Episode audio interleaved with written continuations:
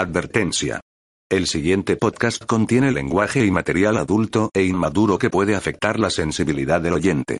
Quedan advertidos.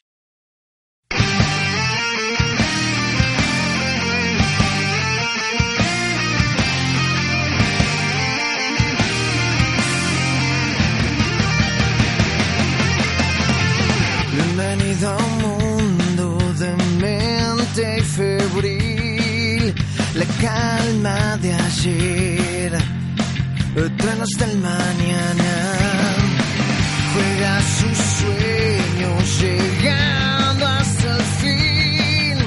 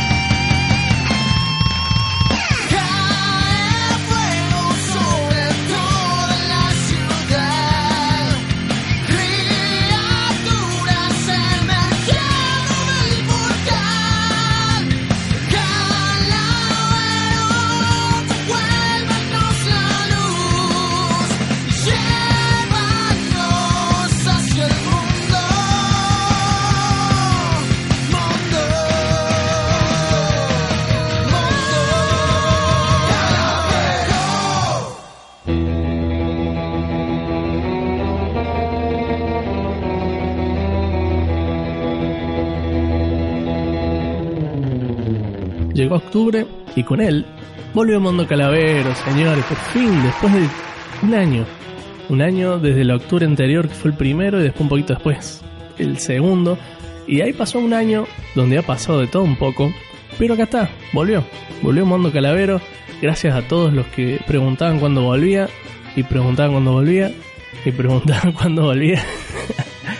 Pero bueno, a pesar del humo que hubo durante todo el año, acá está el episodio nuevo de Mundo Calavero. Un año donde pasaron cosas, aprendí un montón más, aprendí muchísimas cosas que pienso usar acá, que van a hacer un poquito más fácil el trabajo. Vamos a ver si con esto podemos hacer algo un poquito más seguido. Lo que sí es que por lo menos esta vez la temporada fue grabada casi completa, editada y se va a ir largando de a poco. De a poco diciendo, tratando de que sea una vez por semana. Y también ir agregando, por más que ya estén grabados los programas, ir agregando un pedacito donde leemos los comentarios, porque la verdad que es una de las mejores partes, saber qué les gusta, qué no, eh, el feedback, o la verdad que la, la temporada, bueno, no sé si decir la temporada anterior, pero los primeros dos capítulos tuvieron un feedback que la verdad me encantó. Hay gente que todavía lo sigue escuchando, espero que esté a la altura de las expectativas, digamos, o vean que no es para tanto. Pero los capítulos acá están, empiezan a salir de vuelta, espero que los disfruten. Hay un nuevo formato de programa, en realidad varios formatos de programa que voy a ir metiendo como para que se diferencien qué tipo de programas son y ustedes sepan antes de entrar. Eh, el programa como el de hoy, que son informes, por lo general de películas, tienen el formato tradicional, eh, el mismo color violeta de fondo, y son informes. Trato de mantenerlo corto, cosa que sea una escucha cortita, amena, rápida, y se vayan con algo aprendido, porque probablemente yo haya aprendido justamente para ese programa. Y es algo parecido a lo que fue el primer programa. Sin noticias, creo que las noticias por el momento no van a seguir estando, pero ese va a ser un formato más compacto, conciso, para la gente que le gustó que el programa dure una hora, por ejemplo. El segundo formato es el Mundo Calavero Talk Show, le vamos a poner así, donde es con invitados. Puede haber un tema central, pero es una charla más libre. o más parecía una charla, otros más parecía entrevistas. Pero eso sí, como hay gente, hay charlas, se extiende y puede durar 2, 3 horas, digamos, ese no tiene límites. Y por lo general voy a tratar de sacarlo en versión video, cosa de que lo puedan ver en YouTube, aparte de escucharlo. Ya que sí tiene cierta estética como para mantener un poco el, el- el misterio, digamos, de, de un programa de audio. Y el tercero es el Mundo Calavero Lounge, que el lounge es como un bar pero con más ondas, donde va a ser más que todo música. Va a ser una lista de música, va a haber una ambientación, una presentación, pero va a ser como todo música y ya se van a enterar bien cuando salga ese porque una idea bastante loca que se me ocurrió, vamos a ver si, si les gusta. Por lo menos a mí me gusta como quedó. Eh, ah, el talk show va a ser, van a tener la placa en color azul para que se den cuenta de verlo nomás. Y el lounge tiene una estética diferente.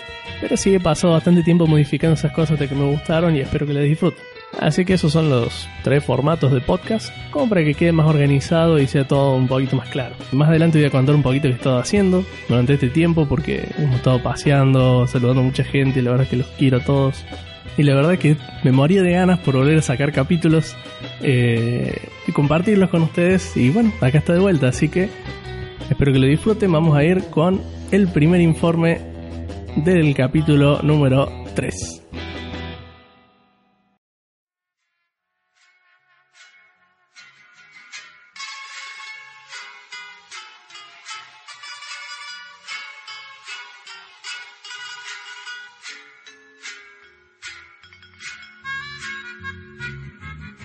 Vamos a hablar de una película que estaría encuadrada dentro del género cine fantástico mexicano.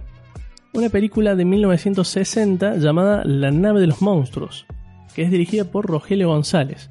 Es guionista, director, también trabajó muchísimo con Pedro Infante, una figura importantísima dentro de- del cine mexicano, sobre todo del cine de la época dorada del cine mexicano. Bueno, él trabajó muchísimo con él, es muy prolífico como director, bueno, en realidad fue muy prolífico como director, y en 1960 llega La nave de los monstruos. Pero antes de hablar de la película, les voy a contar un poquito el contexto y de dónde viene esto del cine fantástico mexicano. Porque, eh, digamos, tiene una tradición muy grande en este tipo de películas. Ya estamos hablando de eh, películas de terror o espaciales o de ciencia ficción, de acción, digamos, hay de todo un poco. Incluso hay géneros que se mezclan con el cine fantástico, ya que en un momento llegó a ser tan exitoso eso que empezaron a mezclarlo con otros géneros para eh, poder llamar más al público. Y el origen de este género, según los que saben, data de 1931 con una película llamada La Llorona.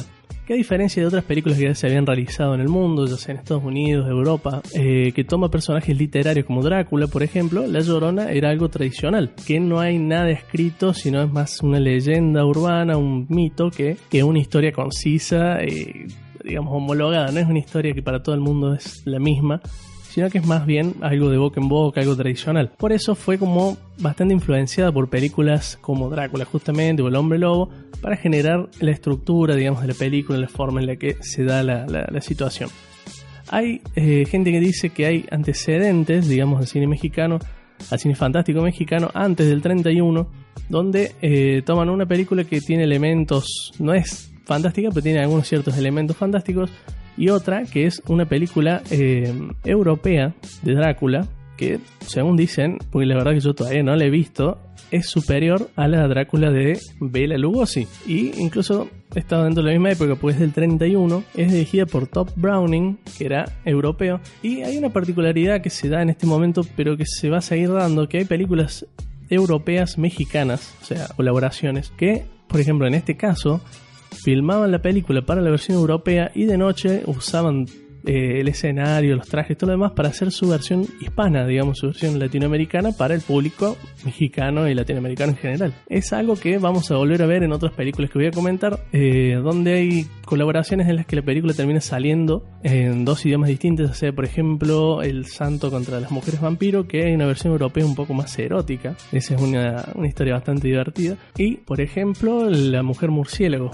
que es una colaboración con Italia, que también tiene sus versiones en español y en italiano. Pero eso ya lo vamos a ver porque en algún momento vamos a tocar esas películas, ya que son parte de mis favoritas, digamos, pero ya llegará el momento. La cuestión es que durante gran parte de los años 30 el cine fantástico llevaba mucha gente a los cines, o sea, había sido muy prolífica, había muchas películas de género, en género dentro del fantástico pero variado, hasta la llegada de los 40, donde decayó y casi murió totalmente, estaba pendiente de un hilo, salvo ciertos casos puntuales, eh, películas sueltas, digamos, pero que no llegaron a tener el éxito que tuvieron en los años 30. Durante esa época, como que tuvieron más éxito películas de drama, eh, policiales, románticas y sobre todo comedias rancheras. Hasta ya finales de los 40 eh, y principios de los 50 donde el cine mexicano en general tuvo una decaída muy grande en cuanto al público, la cual la llevó a intentar en nuevos géneros, o sea, diversificarse un poco, y ahí es donde viene una ola de jóvenes directores que, influenciados por, por ejemplo, eh, los monstruos de Universal o el cine clásico mexicano fantástico, quieren volver a hacer un surgir de este género. Y lo logran porque durante los 50 fue tremendamente exitoso el género fantástico. Ahí es donde se mezcló mucho más con otros géneros. Y nos trajo eh, distintos estilos nuevos de películas, como por ejemplo las películas de luchadores, ya sean contra maleantes, contra extraterrestres, contra monstruos, de las cuales hay muchísimas. Pero de eso también vamos a hablar en otro momento, de dónde viene esto de, de- de los luchadores enmascarados y el cine mexicano. Y llegan eh, en esta mezcla, ya llegando al 60, la película de la que vamos a hablar hoy, donde muestra eh, una mezcla de la comedia ranchera, digamos, que fue muy exitosa en su momento, con el género fantástico espacial y de monstruos. O sea, es una mezcla bárbara, pero queda algo muy divertido. Y hecho con bastante esfuerzo, diría yo, porque hay un trabajo muy lindo puesto en esta película. Y de a poco lo van a ir viendo. Vamos a ir repasando un poquito la película para ver de qué se trata, contar qué es lo que pasa. Y hablar un poco de la gente que actúa en ella. Y algunas cositas a destacar que la verdad que para la época son espectaculares. Así que empezamos con La nave de los monstruos, 1960. Esto es un átomo. Esto es el universo. El átomo es lo infinitamente pequeño, el universo lo infinitamente grande. Sin embargo, idénticas materias se rigen por las mismas leyes. El hombre ha aprendido a liberar la fuerza que encadena al átomo y quiere con ella lanzarse a la conquista del universo. Pero sueña con dejar la Tierra y posar su planta en algún lejano planeta, quizás con el deseo subconsciente de fundar una nueva raza que ignore cómo fabricar bombas atómicas y arrojar piedras. Y ese es un planeta conocido nuestro. Vamos a él justamente en una característica noche de Venus. Así comienza la nave de los monstruos. Vemos, porque estamos hablando de la década del 60, esto es post eh, Segunda Guerra Mundial, donde tenemos eh, este mundo separado, este temor a la energía atómica, a las bombas nucleares. Eh, estoy- no sé si estoy usando bien lo de atómico nuclear, pero bueno, ustedes me entienden. Y vemos eh, esta paranoia con respecto al tema, este miedo que en los 60 fue bastante usado a través del mundo, porque, digamos, era el tema con el que la gente más se podía relacionar en ese momento, como tenemos por ejemplo el caso de Godzilla en Japón, que el tema principal era justamente ese. Y hablamos, eh, digamos, de dónde vamos como sociedad, cómo vamos a romper el mundo y demás, digamos. Ese es el tema principal dentro del cine de, la época. No solamente cine, la literatura también y demás. Empieza con una escena en el planeta Venus, en el que vemos una nave. Eh, es una nave tamaño real, digamos, está muy bien realizada porque esto es un escenario, digamos, en un exterior, pero está la nave y están las actrices puestas delante de él, las cuales son muy, muy, muy lindas porque estamos hablando de ese tipo de modelos de los 60 que podemos ver, por ejemplo, en películas como. Ah, películas en series como en Batman del 66, donde tenemos a mujeres como Yvonne Craig, por ejemplo, que eran modelos muy lindas, digamos, de la época de los 60. Y vemos a una superior, o sea, una general, porque en este planeta no hay más hombres, se extinguieron, enviando dos encargadas en una misión de recolectar los mejores especímenes de hombres que pudieran encontrar. O sea, van a explorar el universo y los planetas buscando hombres. A cargo de esta misión pone a Gamma, interpretada por Ana Berta Lépez, eh, que es una de las actrices más importantes, digamos, dentro del cine clásico mexicano y como era de esperarse dentro del cine de los 60 de México, una mujer muy pero muy bella. Tanto es así que fue señorita México en el año 53 y casi Miss Universo también. Una mujer que a pesar de ser tan bella y exitosa tiene una historia bastante trágica, con un final también un tanto triste. Como por ejemplo, a pesar de ser tan linda, eh, la persona que se iba a casar con ella, un actor también conocido de la época, decidió no hacerlo y a causa de esto el padre de, eh, de Ana lo mata mientras ella está haciendo un- una, una presentación. La cual ella no se entera hasta que después que termina esa presentación se enteró que el padre había matado a su prometido. Se tiene historias muy eh, trágicas dentro de su vida y su final también lo fue. Bueno, siguiendo con la película, se le da la orden de ir a buscar estos especímenes de hombre, eh, a lo cual responde Traeré a Venus los ejemplares masculinos más bellos del universo. Y el más perfecto de ellos fundará las nuevas generaciones de Venus. Así que, bueno, esa era la misión y eso es lo que iban a hacer. Y también tenemos a, eh, tenemos a Gamma y tenemos también a Beta, que es la segunda integrante, digamos, de esta misión, que es interpretada por Lorena Velázquez, que también una señorita muy linda, considerada la reina del cine fantástico dentro de lo que es el cine mexicano tradicional, porque eh, interpretó muchísimas películas dentro del género. Incluso, por ejemplo, eh, ya la que ya mencioné, la de El Santo contra las mujeres vampiro, ella también estaba dentro de ese reparto. O hay un par de películas también que son Las Luchadoras, que son mujeres luchadoras eh, que se ven mezcladas en algunas aventuras, que esas también las voy a traer en algún momento al podcast para que se enteren de qué se tratan y contarles un poco y tratar de contagiarles esto y que por ahí les dé ganas de ir y ver alguna.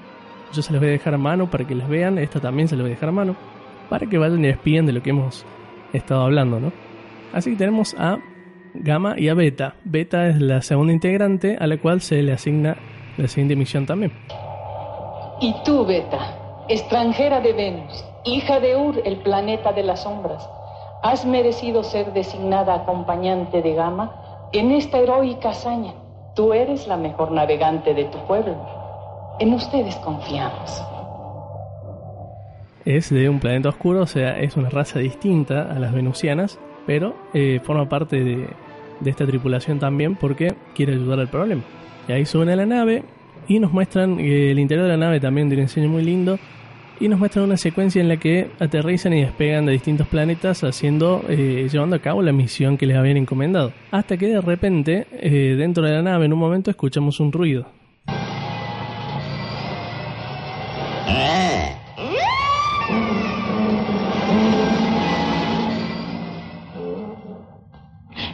La fiesta nuestros invitados. Hay que tenerles paciencia. Son hombres privados de la libertad. Los hemos secuestrado. No podemos pretender además que estén felices. Así que ya tienen varios bichos, digamos, varias criaturas encerradas en la nave.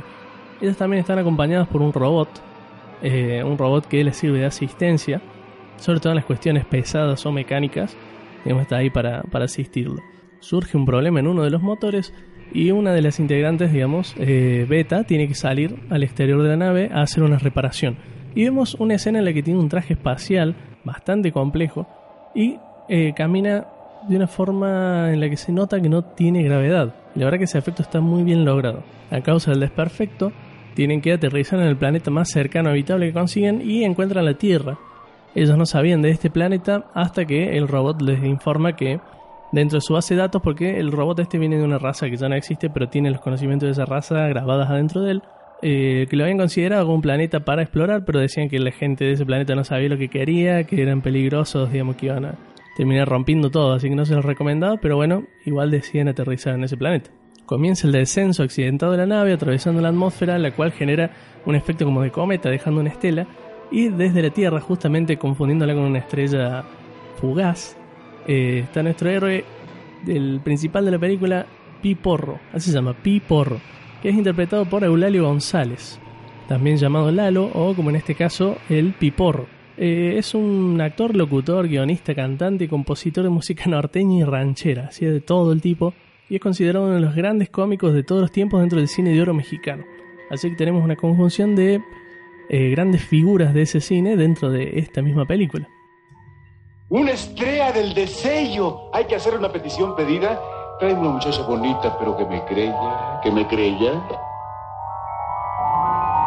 Así que pensando que es una estrella fugaz, le pide un deseo, pidiéndole a una mujer que lo quiera, que lo ame, digamos. Va a su forma, porque tiene una forma bastante particular de hablar, que deriva de su estilo como comediante. Y durante toda la película, como cantante que hace películas, mete sus canciones en el medio, eh, como por ejemplo esta.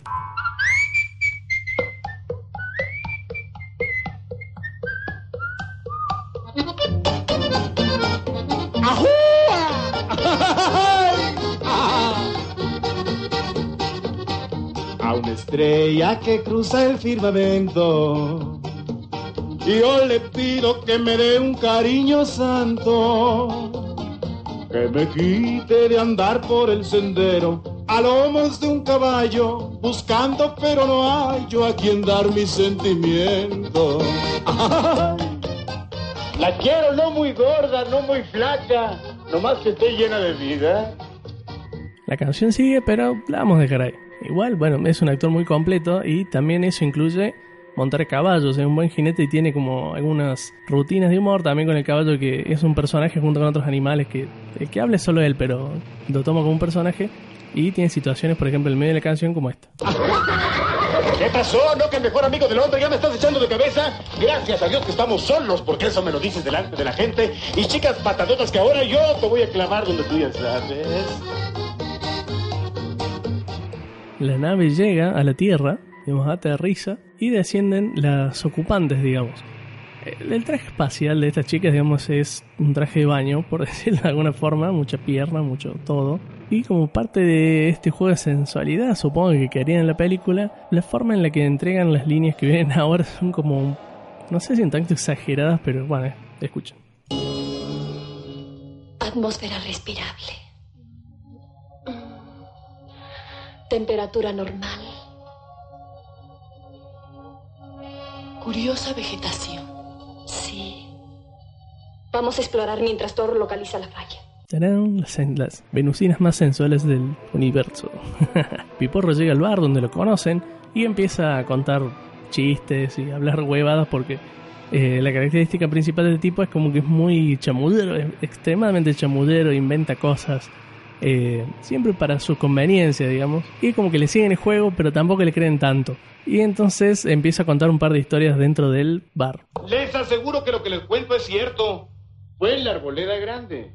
Me salieron dos bandidos por la espalda y ¡guarda! Me tiraron un plomazo. Bueno, oí el ruido de la vara dos veces. Primero cuando la bala me pasó a mí y luego cuando yo pasé a la bala. Único que sentía es que nomás un tiro traía yo en mi pistola. ¿Y qué te hicieron? ¿Te mataron? Ya muerto y todo, te hubiera avisado, Tenógenes. Ya ves cómo soy de atento.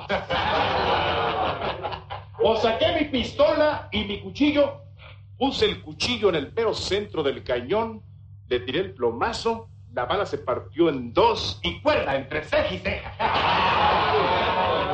¿A los dos? Bueno, a uno de ellos se me chisqueó tantito y le pegué un ojo.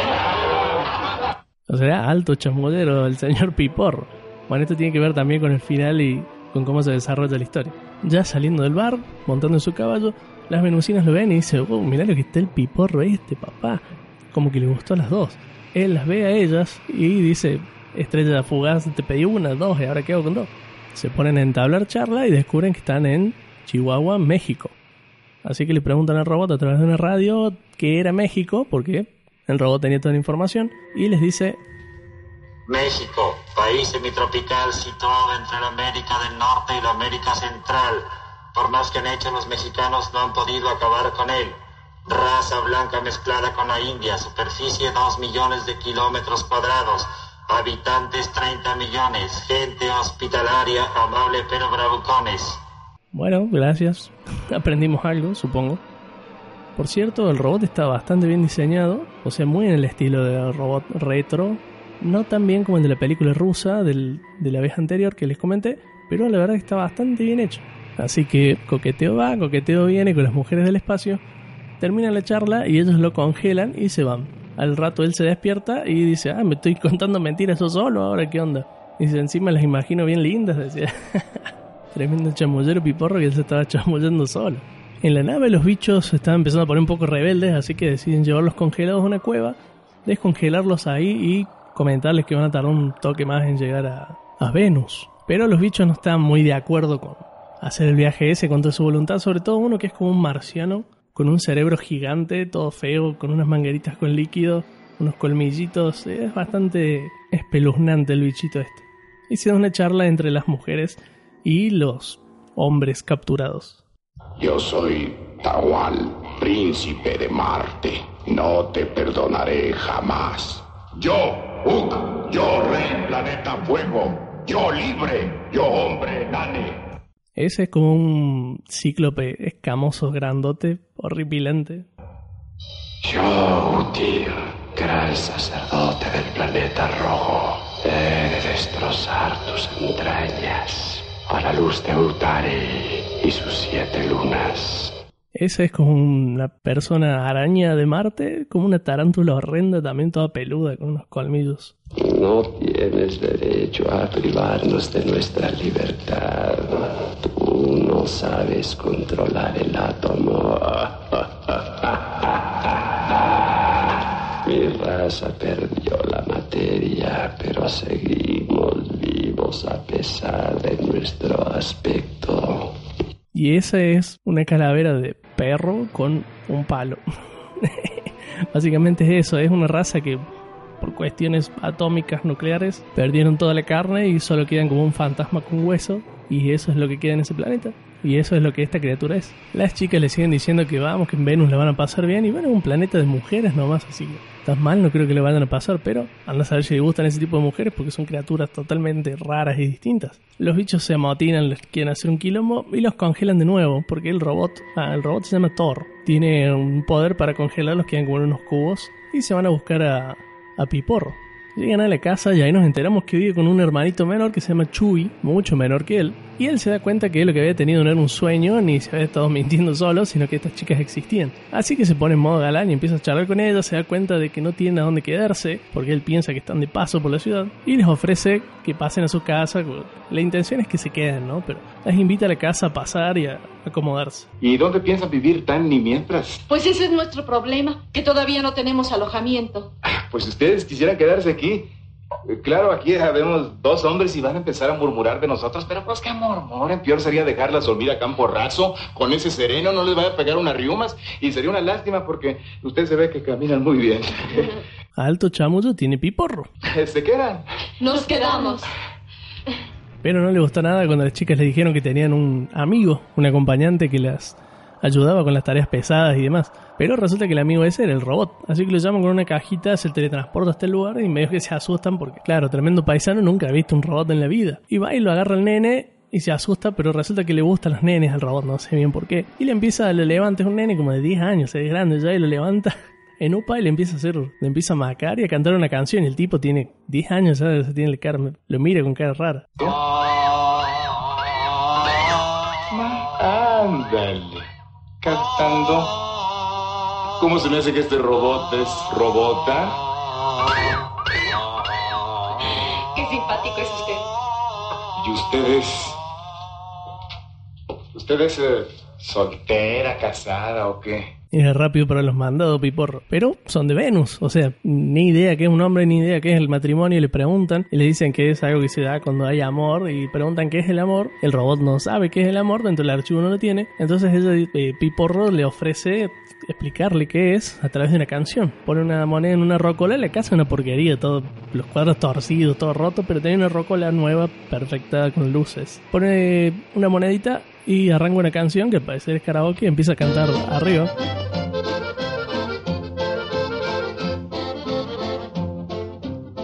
Si tus labios me preguntan del amor definición, mis palabras al brotar no alcanzan a deletrear el fuego de una pasión. No les voy a hacer escuchar toda la canción, dejémosla ahí. Pero básicamente explica lo que es el amor y los pibes como que se empiezan a maravillar, porque nunca he visto a nadie cantando, mucho menos a un hombre. Y en el medio de la canción le empieza a tirar un par de perros. digamos. El episodio se podría llamar Clases de chamullo con piporro.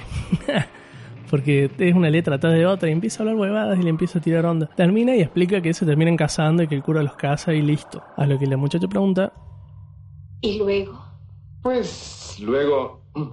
No, no me pongo en un predicamento. Luego viene la noche de bodas y. mm.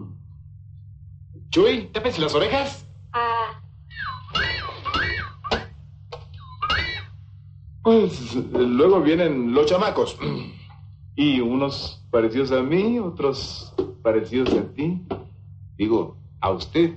Tremendo chamullero piporro, parte 7. Sigue explicando lo que es el amor y llega el momento en el que le explica que es un beso y acá es donde empieza el dilema de la película porque besa a Gama y a Gama le gustó. Pero Beta también quería saber de qué se trataba, lo agarró y lo besó a la fuerza a él también. Le gustó, ella le pidió que se lo quería quedar para ella, que después llevamos otro a Venus. Entonces se pelean entre ellas y se va. Beta se va porque no la dejan. Entonces el conflicto es este, que los dos quieren a Piporro, ¿verdad? Tanto chamullo le fue bien a Piporro. Se van y queda el robot solo en la casa y se empieza a acercar al, a la rocola y le dice... Ay, mamacita, qué lindos bulbos tienes. Mm, mm. Ah, la miércoles estaban todos en la película esta. Le gustó la rocola al robotito Thor. Robot Thor. Pero a Laureano, Laureano es Pipor. A Laureano le gustó más Gama. Entonces le propuso que se quede con él, que deje la, vida de andar viajando y se quede con él. Ella quiere, pero no puede, entonces le dice que tiene un deber que cumplir y se va. Vuelve a la nave, planteándose todo esto, digamos, en su mente y en su corazón, y decide buscar a Beta para hablar con ella, digamos, ya porque las cosas no habían quedado tan bien entre ellas. La busca a través de un monitor, porque sabe que tiene un monitor mágico que busca a la gente, y la encuentra fuera de un rancho, y se ve que del rancho sale un paisano. Y ahí se da vuelta Beta y nos damos cuenta de que tiene colmillos, porque de repente la gente que es de- del planeta de las sombras es vampiro, totalmente gratis, se transforma en una especie de murciélago grande que va volando y atrapa al paisano que sale corriendo. La verdad que los efectos están bastante, o sea, le metieron onda. Eran los 60 con lo que había, le metieron onda. Como dicen los mexicanos, se rifaron y la verdad que está bastante bien, se entiende lo que pasa. No es que hay que estar imaginando tanto qué pasa, sino que lo ves literalmente. Y entonces el robot Thor va y le recaptura, porque tiene herramientas que sirven para atrapar monstruos y ese tipo de cosas. Beber sangre humana es el crimen más penado por la ley de las galaxias. Tú sabes el castigo. Beta será desintegrada antes de la nueva luz. Pido clemencia para ella. La salud del universo está antes que la piedad. Obedece, Gama. La orden será cumplida. Y regresa de inmediato. Gamma tiene que desintegrar a Beta. Terrible. Oremos. Pero esta en una maniobra de agilidad le quita la caja que controla el robot, la encierra y se escapa. Y dice que ahora la sangre de la Tierra será de los uranitas. Así que ahora parece que el plot es que quiere traer uranitas, o sea, gente de Urano, a chupar toda la sangre de la Tierra. Vuelve a la cueva y empieza a descongelar los monstruos para usarlos en su plan. Así que les propone volverse en contra de los venusinos y ayudarla. Los monstruos están de acuerdo y empiezan a hacer desmadre por todos lados.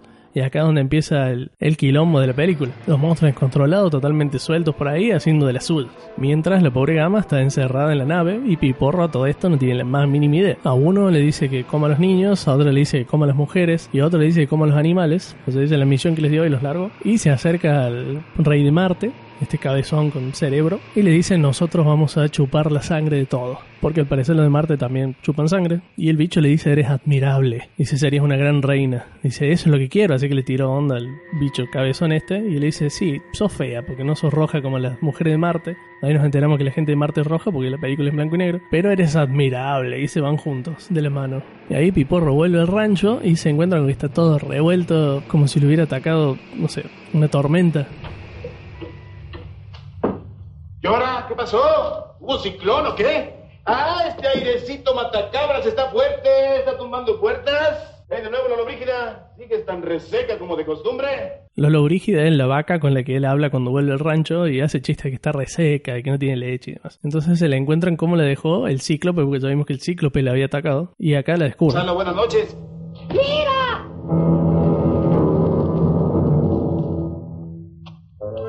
Lobrígida, lo tomaste muy a pecho. Te dije seca de leche, no de carnes. Y vemos, en esta escena vemos el esqueleto de la vaca parado, porque quedó parado el esqueleto. Pero también se ven los soportes de fierro que la tienen parada. Tiene una estructura de fierro que la mantiene parada. Y no parece para nada una vaca atacada. Así que es un esqueleto parado con fierros. Acá, bueno, flojo, ¿eh? Pero la intención cómica queda bien. Pero encuentra unas huellas de cíclope las empieza a seguir hasta el bosque.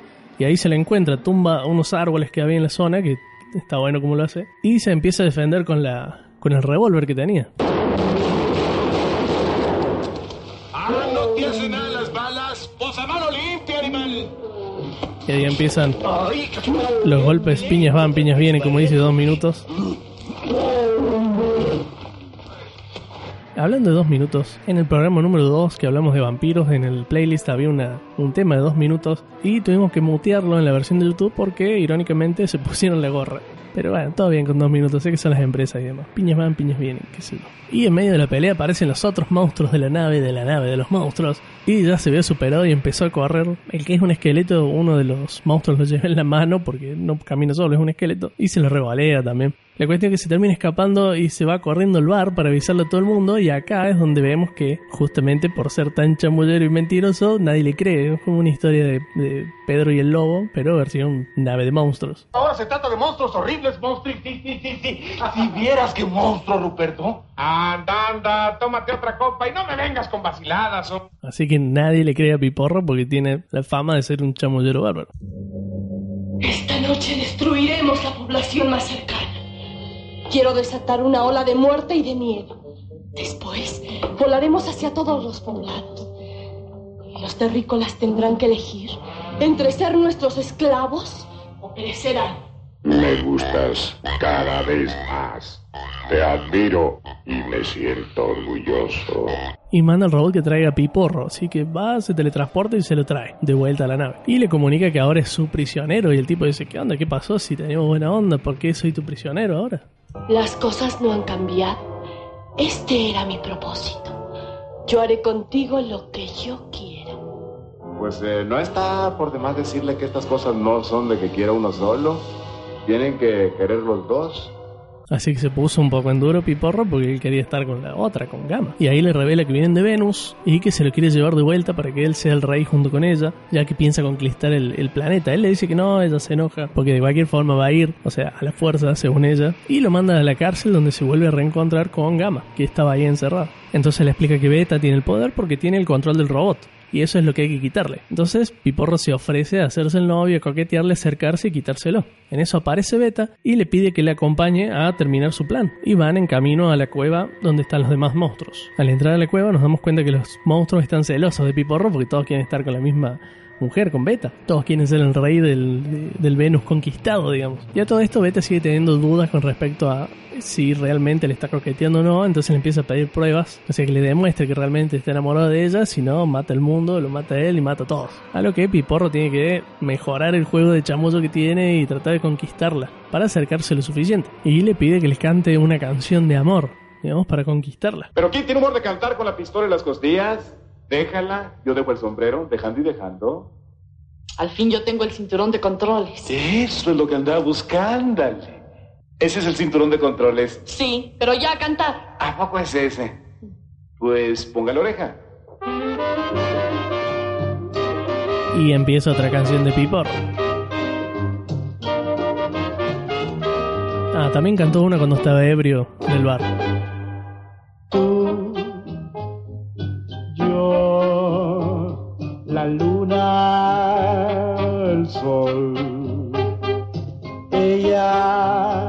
No los voy a hacer que escuchen toda la canción. Pero a la mitad de la canción ella empieza a cantar también la letra y canta bien. Al parecer las mujeres de, de su planeta cantan bien, de Urano. Y no solamente eso, sino que, y al parecer también bailaba muy, pero muy bien. Bueno, sea que Lorena Velázquez es gran bailarina también, pero si no conocían la música y el amor, de repente saben bailar y cantar, pero bueno, no importa. Durante todo el baile trata de manotearle el, el control, hasta que el último la besa, baja la guardia y se lo quita, y sale corriendo. Vuelve corriendo a la nave y usando el aparato la rescata.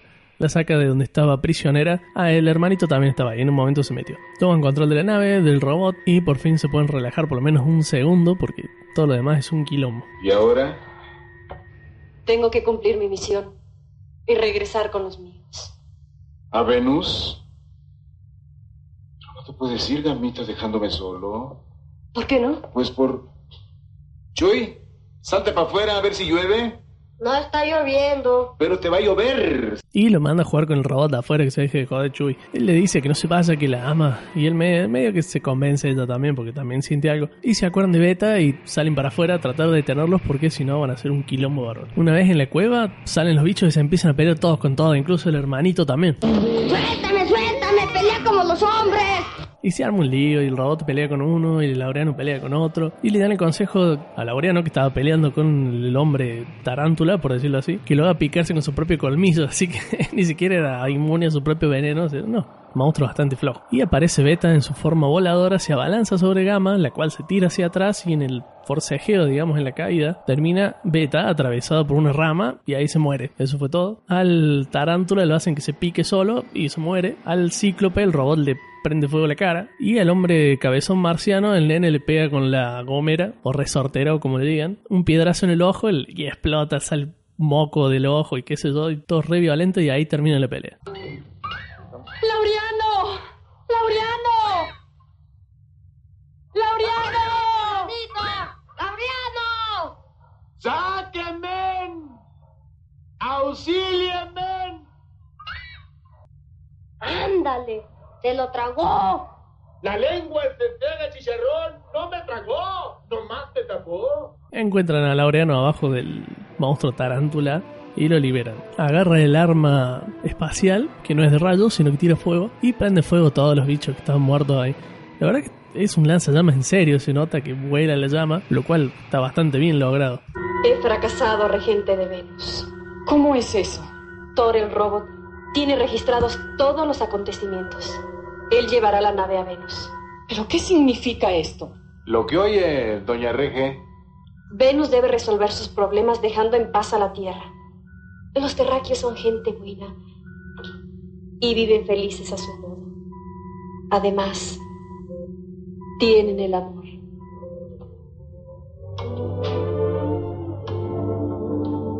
El robo les informará sobre eso, que es lo más hermoso de la galaxia y del universo. Yo me quedo con ellos. Espera, tú no puedes hacer eso. Lo siento. Adiós. Ya sabía yo que tú eras de las de oro. Y así, en este final tan romántico y hermoso, Gamma se queda con Laureano en la Tierra. No sé a qué, porque tiene un rancho y un par de cuadros torcidos y una vaca esqueleto. Pero se queda con él. Y la última escena que vemos es la nave despegando con el robot Thor adentro, que lo vemos que no solamente está dirigiendo la nave, sino que además canta. Ya se va por vía ligera. Se llevó a mi compañera. ¡Ay! Y no solamente canta, sino que acá nos damos cuenta que está acompañado por la Rocola y están haciendo un dueto. Y la Rocola también se mueve. O sea, cobró vida, no sé qué pasó ahí, pero cobró vida. El poder del amor, el poder de la robótica. Eh, vaya a saber. Y en esta nota romántica llega a su final la nave de los monstruos de 1960. Porque yo la traigo aquí. Se las deje a mis amigos.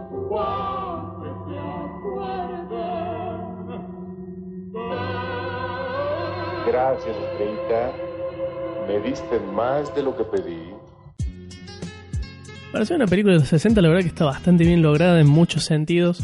Los trajes espaciales no son la gran cosa porque son prácticamente trajes de baño. En el momento en el que salían afuera de la nave para hacer unas reparaciones usaban unos trajes que estaban bastante buenos, un efecto de que flotaban bastante bien. Las, las armas, porque había un par de armas y artilugios, la verdad que estaban bien logrados, sobre todo las armas. El control era como una caja con botones, no era la gran cosa. El robot era un poco tosco y cuadradote, pero estaba bueno también. La verdad, deberían verla si les interesó, por lo menos lo poco que han visto aquí esta versión resumida, lo que han escuchado. Les recomiendo que la vean porque se los voy a dejar ahí. Está en YouTube para verla, La nave de los monstruos. Está en español, obviamente, porque es una película mexicana. Y van a poder ver de, qué se trata, digamos, de, lo que les estuve contando, verlo ustedes mismos. Hay infinidad de chistes de, de Piporro, está lleno, lleno, lleno absolutamente. Y la verdad que si les dio risa el par de pedacitos que puse, vean la película porque es graciosa en general. Es un gran comediante, era un gran comediante. Y también cantaba bien, estaba bueno lo que hacía. Era como un todos eran bastante íntegros como artistas. Los monstruos no solamente aparecen en esta película porque rehusan los trajes, a veces les cambian alguna cosita, pero en un par de películas más los volvemos a ver. El Cíclope, por ejemplo, aparece en otras películas, el Cabezón, todos aparecen en otra película. O partes del set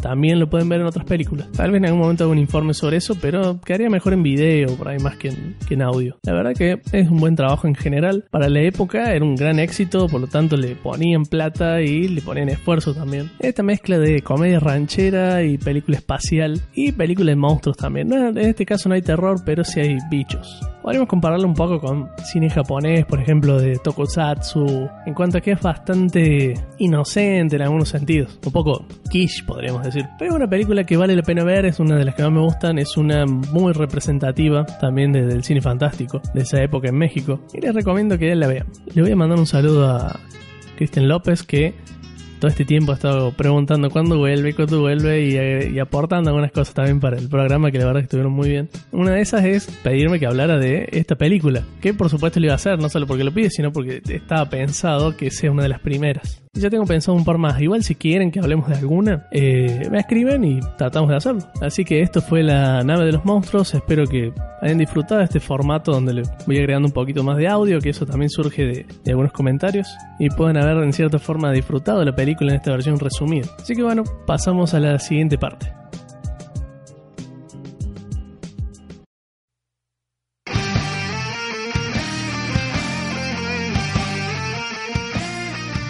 Bueno, pasó un tiempo desde el capítulo anterior, como había dicho al principio, pero quería agradecer y mandarle saludos a todos los que me preguntaban por el programa, cuándo iba a volver, o me tiraban ideas para el show.